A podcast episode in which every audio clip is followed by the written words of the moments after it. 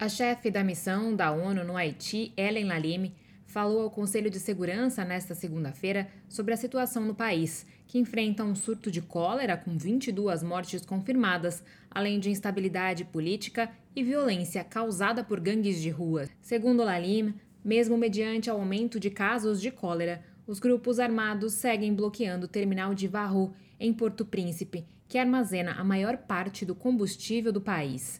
A chefe da ONU no Haiti explica que as consequências do bloqueio para infraestrutura básica foram graves, interrompendo as operações nos hospitais, fornecimento de água e impactando a resposta de saúde.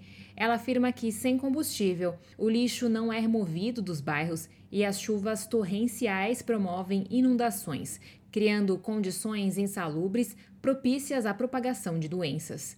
Humanitarian emergency is now at our doorstep. The government confirmed the first case of cholera in Haiti in over three years. Sem a circulação de combustível, a resposta da Polícia Nacional será ainda mais dificultada, bem como o acesso à ajuda humanitária. De acordo com os dados apresentados por Lalime, cerca de mil sequestros foram relatados apenas este ano e a insegurança geral continua impedindo milhões de crianças de frequentar as aulas, isolando bairros inteiros e deixando famílias sem recursos dentro de casa.